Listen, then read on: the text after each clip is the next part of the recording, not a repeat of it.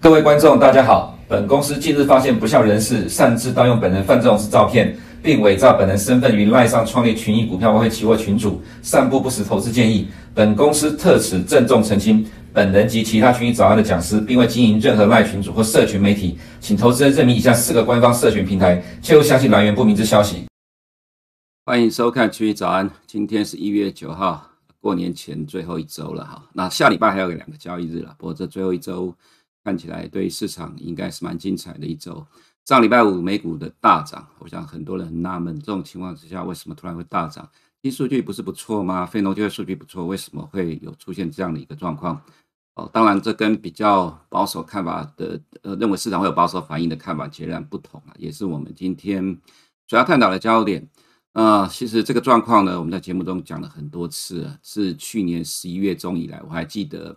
呃，回到台湾之后，我第一天的这个焦点里面有提到说，未来的数据对于市场都是好消息。不过在十二月呢，出现一些震荡。那 我们今天也会回顾一下这个过程，就会了解到为什么接下来数据对市场都是好消息。但是了哈，在十二月出现震荡，因为刚好碰到了 FOMC，所以呃，今天早呃上礼拜五的数据呢，其实对于市场而言呢，它其实找到了更多的证据。来支撑呃近期的走势，那这也是我们今天呃等下花呃最多的时间来解读的焦点。我们先看今天第一个焦点的部分了哈，是呃美股呃美国终于跟得上世界了哈。其实在上周四的时候，我有提到说，今年以来，二零二三年的一月二号以来，因为一月二号欧洲市场就就开始呃交易了哈。那么从今年的第一周来看呢，在上礼呃上周五之前呢，其实全球股市都是上涨的，只有少数几个市场是下跌，百分之九十的市场都是涨的。那么在上周四的凌晨呢，美股 S M P 五百大家只有涨零点八二 percent，仅仅呃只高于呃全球跌幅最大的前十名，所以美股大概是排全球第十一、十二吧，好。到上个礼拜五收盘之后，扭转了今年以来的跌势，变成上涨大概一点四二。不过在全球股市里面，如果以涨幅来排行，还是后段班，但至少摆脱了今年第一周的下跌。那当然，第一周不代表今年整年都是如此了哈。我们还是要强调的，整年来看，现在才第一周而已，刚开始，你怎么能够用第一周就能够判断整年的走势？但至少，呃，我们的认为了哈，目前的看法啊、目前的走势跟我们所想的还蛮接近的了哈，所以。现在第一个部分，二零二三年以来全球指数的排行，我们看到 S M P 五百第一周涨一点四五 percent，涨最最多的是蒙蒂呃这个内山共和国，就是蒙蒂内哥罗哈，涨了四十三点三一 percent。我们看涨幅前十大的呢，呃，有看到爱尔兰或者是呃卢森堡，呃这是意大利富时 MIB，然后法国。涨幅前十大的呢，里面有大概呃四个四个指数是欧洲的指数，呃五个指数了哈，是欧洲的指数。那这是呃墨西哥的部分，所以这里面有新兴市场，有已开发市场。那么不要看呃蒙地内哥罗哈，就看欧洲股市就好了。最少的法国也涨了大概五点九八 percent，意大利涨了六点二 percent，卢森堡涨了六点七三，爱尔兰涨了七点四五 percent，哦，四个欧洲。那另外一个是啊，中国恒生呃恒生中国企业指数，这是 H 股了哈，涨了六点五十 percent，恒生涨六点一 percent。呃，欧洲市场跟中国呃跟香港市场其实都呃，我们跟过去这一个月所讲的内容方向上大致上是一致。那么跌的比较多的，跟之前一样，没什么太大的改变，所以这里就不再看了哈。所以我们看到，如果你不看美股的话，其实今年以来是多头是比较快活、比较轻松一点，并没有你想象的那么糟糕。所以为什么上礼拜五美股会上涨？其实说穿了，我个人觉得就是找理由上涨了哈。因为毕竟，呃，在美国国内来讲的话，Fed 并不希望美股上涨，这也是事实哈。那我们来看一下上周为什么会有这样的一个反应呢？这是在十年公债殖率盘中的走势啊。一般你看到媒体上所讲的都是非农就业人口数据哦，虽然高于市场预期，但是平均时薪，可是实际上你只要看美国金融市场反应就知道。平均时薪还只是小菜而已啦，哈，真正的大菜是 ISM 服务业指数跟里面的价格支付指数。我们看到十年公债殖利率呢，在平均时薪公布之后是跌下来，不过后来又反弹。但是呢，在 ISM 服务指数还有重重点是价格支付指数出来之后呢，就一路的杀下来，到收盘大跌了四个 percent。这十年公债殖利率，我们看到美元指数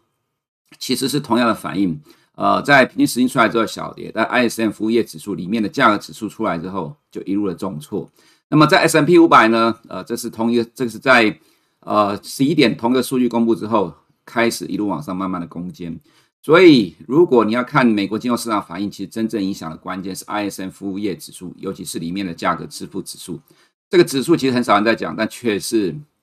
呃，在 ＢＢ 上面，我们常常看到很多美国的专家所在关注的指数，因为这包含 ISM 制造业指数里面同样都有一个价格支付指数，这其实指的就是企业的成本。那它所采用的原料价，在制造业来讲，除了呃工资成本之外，还有投入的。原料价格，服务业的话，这个部分当然指的其实就是工资了哈。所以这个数据呢，大幅度的下滑，造成了什么？我们先看好了，服务业指数跟新订单指数呢，呃，跌到了呃，就是服务指数跌到二零二零年五月以来的新低了，直接从前期的五十六点五直接跌到五十以下四九点六，五十叫做景气的荣枯值界限呐，跌到五十以下，代表这个服务业呢进入了呃紧缩衰退的阶段。那么这个数据啊，已经比远比制造业来的更重要。其实我们到今年以来，看到很多大的券商在喊历史上 ISM 制造业指数怎么样怎么样怎么样，美股会怎么样，经济怎么样。但是现在那已经不适用了，因为美国制造业虽然现在呃政府官方要要呃恢恢复到以前的荣光，但实际上了哈，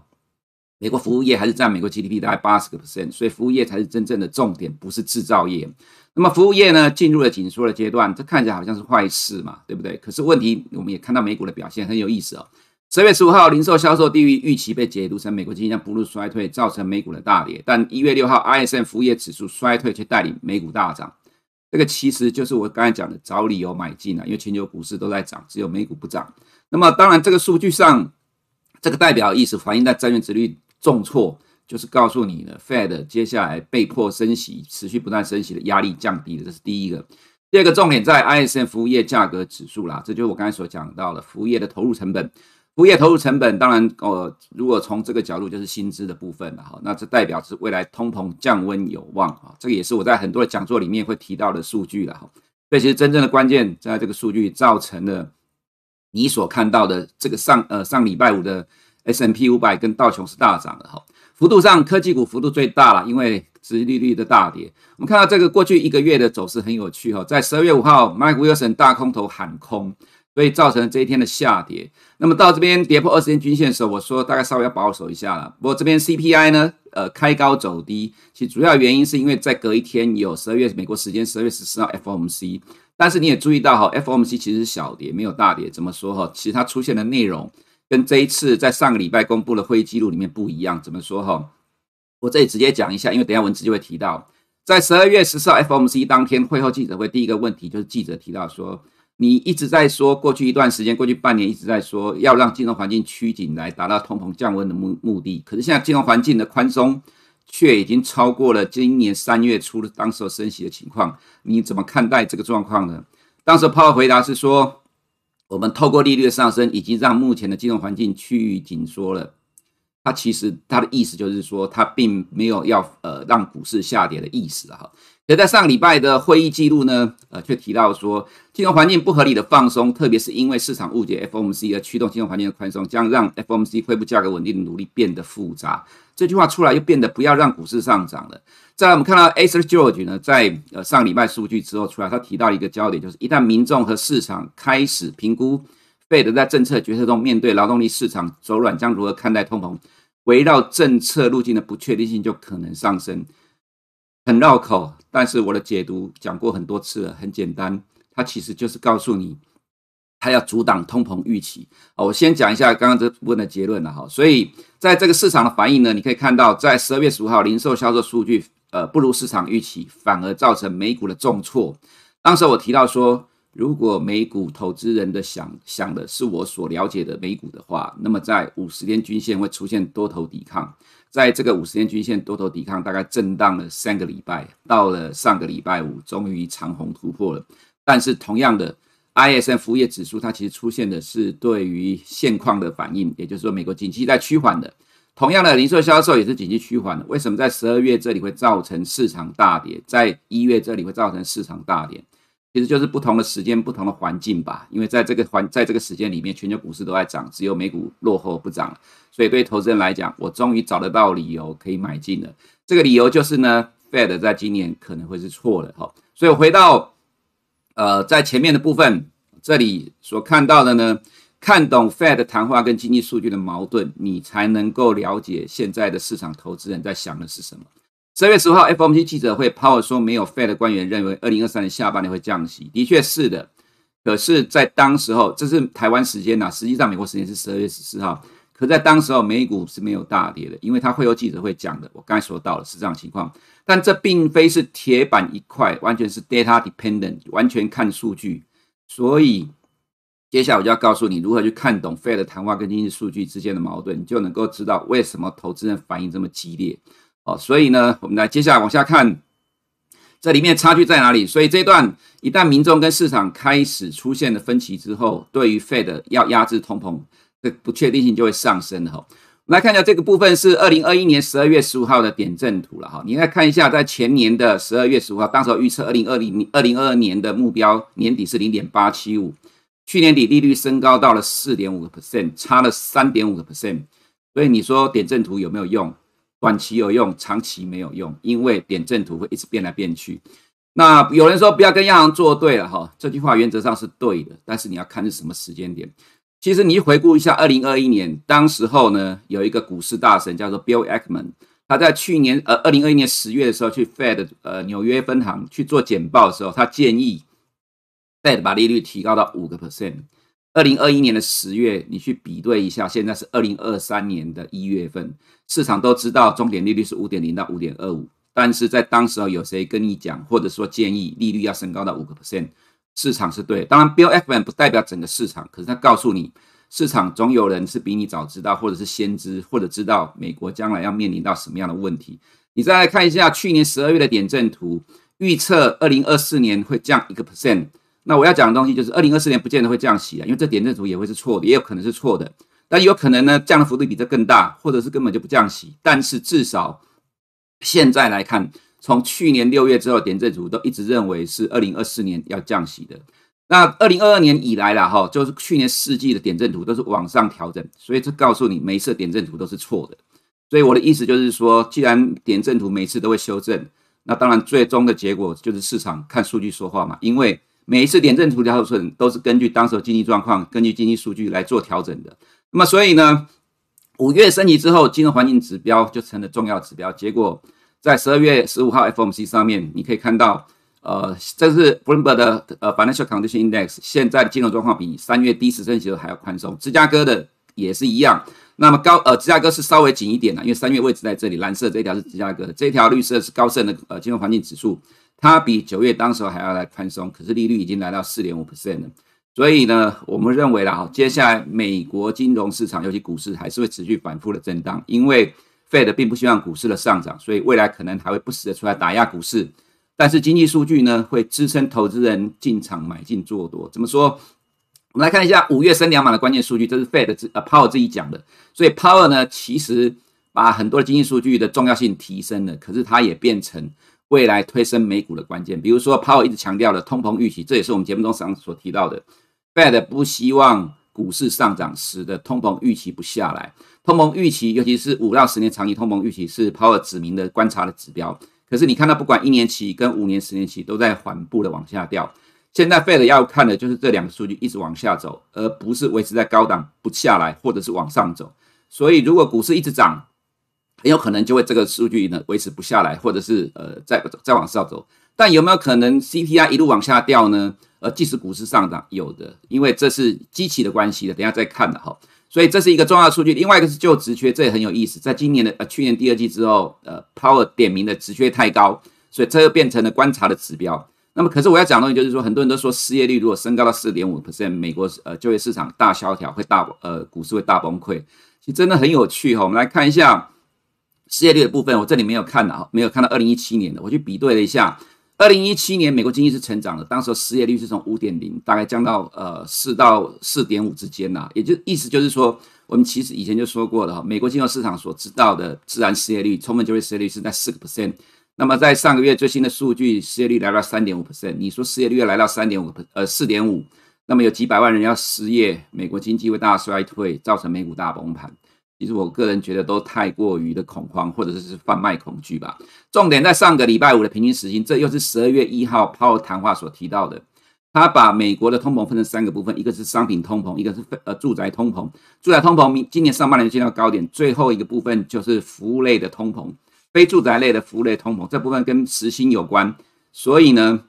市场关注的焦点就在这个数据。但这个数据呢，全部也占整个 CPI 二十五 percent。但是 Powell 讲到指明了，所以你就会观察这个数据。在十一月的时候，这个数据是五点一，从图上来讲是往上勾的。所以市场在十二月二号非农数据平均时薪公布之后，其实对这个数据一直很紧张。就上周五这个数据公布出来，反而十一月是下修，从五点一下修到四点八。那么十二月再跌到四点六，反而这个数据是一路往下走。所以高点在去年的三月出现的是五点六，反而 Powell 点名的指标，在今年来讲，可能都会变成是多头买进的理由，因为未来会一路的一直往下掉。所以我在去年十一月二十号说，未来数据对市场都是好消息。那么这里呢，就看到另外数据，这就 Bloomberg 预估的 CPI 了哈。这里面所提到的 CPI 六月会到核呃名目呃就核心 CPI 啊，对不对？名目 CPI 到三点三，核心 CPI 到四点一。问题就在到今年六月的时候，Fed 会不会改口？我在我要讲的就是说到今年六月，如果真的 CPI 数据是来到这样的数据的话，其实对于投资人而言呢，哈，是会积极会做多的。如果 Fed 到了下半年真的看到美国 CPI 掉到了三个 percent，他改口的时候，我可以这么讲了哈，其实美国股市已经不会是在目前的这个位置的，因为市场永远在反映未来的预期。你看到上礼拜的 ISM 数据出来，市场反应这么激烈就知道了。但是美国股市上涨，这不是 Fed 要的啊，所以未来 Fed 会不断的出来，再跟去年的八月一样打压市场。但是今年对于 Fed 不利的情况在于。未来你会看到美国的经济数据出现的第一个就是经济的降温，第二个就是美国通膨在持续的下滑。这个对于投资人怎么办呢？自然下半年的降息预期就会越来越强了。所以我说，不要跟 Fed 作对，原则上是对的，但是你要看时间点跟状况。另外一个是，大家都在喊今年下半年经济要衰退了哈。不过我们就我们常常所讲的，以这个机构做的预测数据来讲，零点八个 percent 会是大崩盘吗？其实如果现在美国失业率是三点五的话，这个假设，我告诉你，这个假设基础是什么？它的假设基础是在今年的下半年，美国就业市场会受到明显的冲击而下滑，但是这个下滑情况之下，也只衰退了负零点八个 percent。那我的意思是，如果你看到现在失业率三点五，万一到今年下半年失业率也只有四个 percent 呢？如果这样的情况，美国经济会大衰退嘛？其实你要去思考这个问题了哈。所以这也是为什么说。我们一直在讲，在去年我们就说，呃，十二月我们就说，其实对未来并不悲观，但是很多人在讲很恐慌，因为大崩盘、大萧条来了。但实际上，美国就业市场这么火热的情况之下，我再回顾回到刚刚前面看到的就职缺哈，我要讲的东西就是这二零一八年最高点是一点二四啊，在二零一七年的时候，就职缺比例不到一个，所以失业人数不到一个 percent，大概只有零点八、零点九，美国经济这样成长，所以现在一点七四的几率呃的这个比率，你要说接下来慢慢往下掉，美国经济会大衰退。坦白讲，这个几率真的不高了哈，所以为什么降息预期会一直存在的？随着时间进入下半年，今年对于 Fed 不利的地方在于，因为时间日子每天都要过，一天一天的过，即使到了下半年 Fed 没有降息，可是时间也接近到二零二四年，到今年下半年，它就会反映二零二四年的预期了哈。另外，接下来看的重点就是 C 呃 CPI 了哈，这不是欧元区的，这哦对不对？这是欧元区上礼拜公布的数据了。所以今天前两个焦点，我们大致上都已经解读完了，告诉你，其实是因为时间上对 Fed 不利，Fed 不希望股市上涨。可是接下来经济数据，第一个会看到美国经济趋缓，第二个看到美国的通膨降温，自然市场就会认为你 Fed 到最终被迫要改口，这就是现在市场的动态。我们看到本周的重点，CPI 的年增率了哈，呃，就是十二月 CPI 预期是六点五，但 Bloomberg 预估是六点三，前期是七点一，核心 CPI 预期是五点七，Bloomberg 估计的数据是五点六，就看最终哪一个数据比较准。不过不管是哪个数据啊，原则上十二月数据都是较十一月大幅度的下滑哈。那么再来看到了月增率的部分，呃，Bloomberg 预估月增率是负零点二，这原原因是因为中国的疫情趋散。造呃呃疫疫情扩散造成商品价格的下跌，供应链问题解决，还有清库存杀价的因素了哈。如果真的出现这个状况，当然市场会用利多的角度来反应。本周有一堆的 Fed 官员谈话，这里就是上个礼拜数据公布之后，很多的 Fed 官员谈话，我们就不多说了，因为时间不够的关系哈。本周重要数据在礼拜四的美国 CPI 跟首次申请失业救济人数，还有礼拜五的通膨预期，Fed 点名的指标你都必须要关注。再来是利率预测。二月，呃，就是在今年的二月二号，升一呃升一码几率回到了七十 percent。那么另外就是看五月跟六月了哈，看起来五点二五的几率也降低了。那么这是呃其他整个每天我关注的市场的变化的部分哈，原则上都没有什么太大的变动了哈，所以重点就是要看市场怎么变化。上礼拜五美国十年公债殖率大跌，反而带动了德国十年公债殖率也跟着大跌。原本这段时间是由 ECB 带动了德国公债殖率大涨，带动美国殖利率反弹，结果现在又换成回来美国殖利率在主导了，所以。上礼拜五，两年债大跌了四点七个 percent，殖利率十年公债殖率大跌了四点三一 percent，都在反映 ISM 服务业指数里面的价格支付指数的部分，价格当然就是大涨了，这符合我们之前的判断了哈。那么再来就是金融汇率的部分了，我们看到的在这里呢，十年公债殖利率大跌，也造成了上周五十年公呃美元再次受到十年公债殖利率下跌的影响，所以这个地方对于美元来讲命运多舛，看起来要有反弹，可能也暂时的被掐住了咽喉，动不了了。看起来最好就是横向震荡吧，哈。再来，我们上礼拜五也看到人民币了，哈。除了十二月底之外呢，一路的升值到上礼拜五又大涨，因为在传盘中传出要放宽三条红线。去年八月中之后，人民币的贬值推动了美元的升值，后来放松清零政策之后，人民币的升值带动了美元进一步的贬值，结果在这里人民币进一步的升值，上周五又重挫了。做多了这两项原先的干扰的因素，很有可能，呃，美元的反弹暂时的就停下来，就变成要边看边修正，但是有可能弱势的几率是比较高的。上周五就出现这样的一个走势了，所以欧元被美国经济数据扒来扒去啦，但是看起来没有办法，整个环境上看起来并不想让欧元近期要跌下来了哈。那么在市场的部分，本周的财报有达美航空、Delta Airline，还有 BlackRock 黑岩。呃，黑死了哈。另外是呃，UNH 美国银行、Wells Fargo、JP Morgan 跟 City，这都在这个礼拜晚上盘前公布财报。这个礼拜晚上很热闹了哈。再来就财报季的开罗，呃，美国现在讲到说企业获利不妙，二零二二对去年第四季的呃获利成长率是负十点一，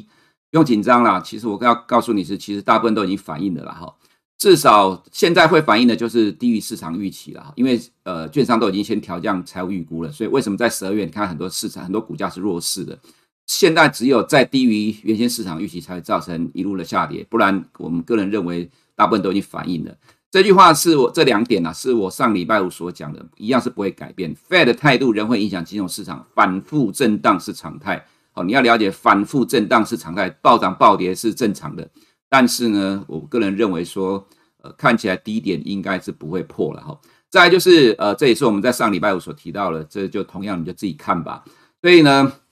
反映在市场里面呢，欧洲银行股上礼拜五并没有因为美股的大涨而有反向调节的压力，反而继续的大涨创波段的新高。英国是一个非常有趣的市场，英国央行宣布二零二三、二零二四年经济都是衰退的，可是上个礼拜五它已经突破了。二零二二年的高点，不要怀疑，在已开发市场里面，它已经突破了二零二二年以来的高点，距离二零一八的历史新高只差二点四个 percent。DAX 还没有，但是 CAC 法国大涨，突破了二零二二年三月二十九号的高点，整个二零二二年的大底完成了。很难想象哈，欧洲已开发市场长期以来都是落后美股的，这一波居然走了这么强，比美股还要强了很多。这就是为什么。